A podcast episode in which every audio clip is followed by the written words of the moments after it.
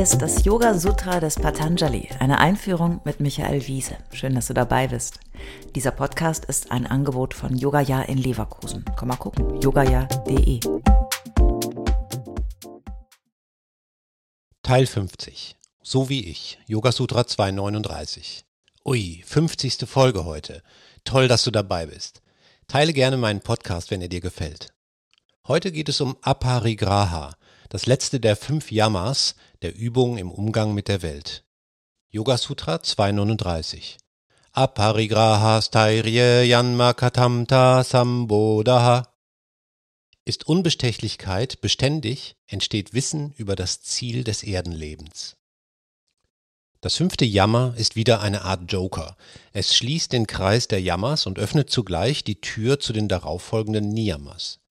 Parigraha bedeutet eigentlich etwas umfassen, etwas festhalten.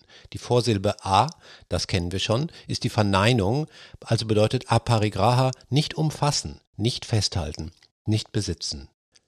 Es gibt viele Übersetzungen in der Literatur, sehr viele. Unbestechlichkeit, Besitzlosigkeit, Enthaltsamkeit, Aufgeben von Gier, Entsagung, nicht zugreifen, nicht besitzen und so weiter. Es ist eigentlich schon klar, worum es geht, oder? Wieder mal so wie bei den ersten vier Jammers. Wir erinnern uns. Wahrhaftigkeit, Gewaltlosigkeit, nicht stehlen, ethisches Handeln und nun Unbestechlichkeit. Wer wollte da ernsthaft widersprechen?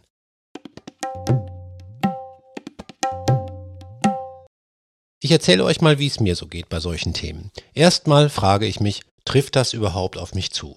Geht mich das was an? Zum Beispiel hier. Ich betrachte mich natürlich als nicht korrupt. Ich doch nicht. Dann denke ich, okay, was finde ich denn eigentlich verwerflich? Millionen Provisionen nehmen für irgendwelche Scheinkäufe, Aufträge vergeben gegen Gefälligkeiten, sich unrechtmäßig vordrängeln, Leistungen erschleichen, sowas halt. Immer die anderen, böse Welt. Wenn du dich als Yogi aber empörst über andere, dann weißt du, dass es Zeit wird für die So wie ich Meditation. Die So wie ich Meditation gehört zu meinen Lieblingsübungen und heute stelle ich sie euch vor. Immer wenn du dich dabei ertappst, etwas oder jemanden zu verurteilen und denkst, das betrifft nur andere, dann fügst du an jeden Satz, den du sagst oder denkst, an, so wie ich. Die Leute denken nur noch an Materielles, echt jetzt. So wie ich. Ganz schlimm, wie die Leute mit ihren ewigen Flugreisen das Klima schädigen. So wie ich. Die Politiker sind doch alle korrupt und wirtschaften in die eigene Tasche. So wie ich. Meine Güte, schlagen sich die Leute am Buffet wieder den Magen voll. So wie ich. Und alle zwei Jahre ein neues Smartphone, muss das sein? so wie ich. Das sind nur Beispiele, klar, die nicht unbedingt auf dich so zutreffen müssen, aber du weißt, was gemeint ist, oder? Was auf den ersten Blick fern scheint und dazu einlädt, andere zu verurteilen, rückt dann ganz schnell ganz nahe. Wenn du dich auf die grundethischen Fragen konzentrierst, dann findest du alle Jammers eben auch bei dir selbst. Natürlich ist das so. Wahrhaftigkeit, Gewaltlosigkeit, nicht stehlen, ethisches Handeln und Unbestechlichkeit, hallo, müssen wir nicht lange darüber diskutieren, dass uns das alle betrifft. Ich meine wirklich alle. Bei Aparigraha funktioniert diese Übung besonders intensiv. Denn Aparigraha meint nicht nur die große Korruption, Aparigraha meint auch die Besitzlosigkeit, das Nichtnehmen auch von Dingen, die man nicht stehlen muss oder die einem womöglich rechtlich sogar zustehen. Wir kennen ja auch das schöne Wort Vorteilsnahme. Oder auch wörtlich das bewusste Nicht-Zugreifen. Das fällt uns aber allen in der modernen Welt, ich sage bewusst nicht im Westen, sondern einfach überall auf der Welt besonders schwer. Doch drittes Auge sei wachsam. Diese Übung, wie überhaupt Yoga, will nicht, dass du ab sofort im Büßergewand am Boden kniest und um Vergebung bittest. Da gibt es nämlich keinen auf der anderen Seite, der dir die Vergebung aussprechen könnte. Yoga ist kein Weltverbesserungsprogramm.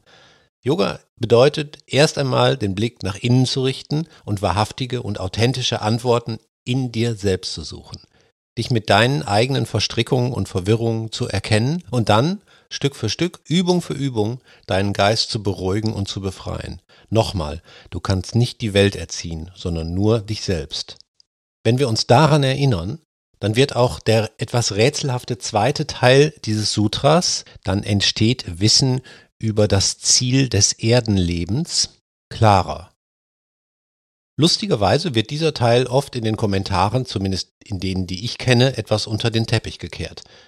Hm. Was ist also gemeint? Ich verstehe es so. Wenn du dich bemühst, deine eigene Maßlosigkeit zu erkennen und vielleicht etwas zu reduzieren, wenn es dir gelingt, nicht zu nehmen, auch wenn es dir zusteht, wenn du dich in Anspruchslosigkeit übst, dann wirst du zurückgeworfen auf deine eigentlichen Bedürfnisse. Ich korrigiere, du wirst befreit und erkennst deine eigentlichen Bedürfnisse. Was brauche ich eigentlich wirklich? Jetzt in dieser Situation, aber auch insgesamt im Leben. Mit wie viel bzw. mit wie wenig komme ich aus? Die Erkenntnisse daraus werden dir ohne Ende Dinge über dich erzählen, deine Bedürfnisse, deine Vergangenheit und deine wahren Ziele hier auf Erden. Das ist Yoga.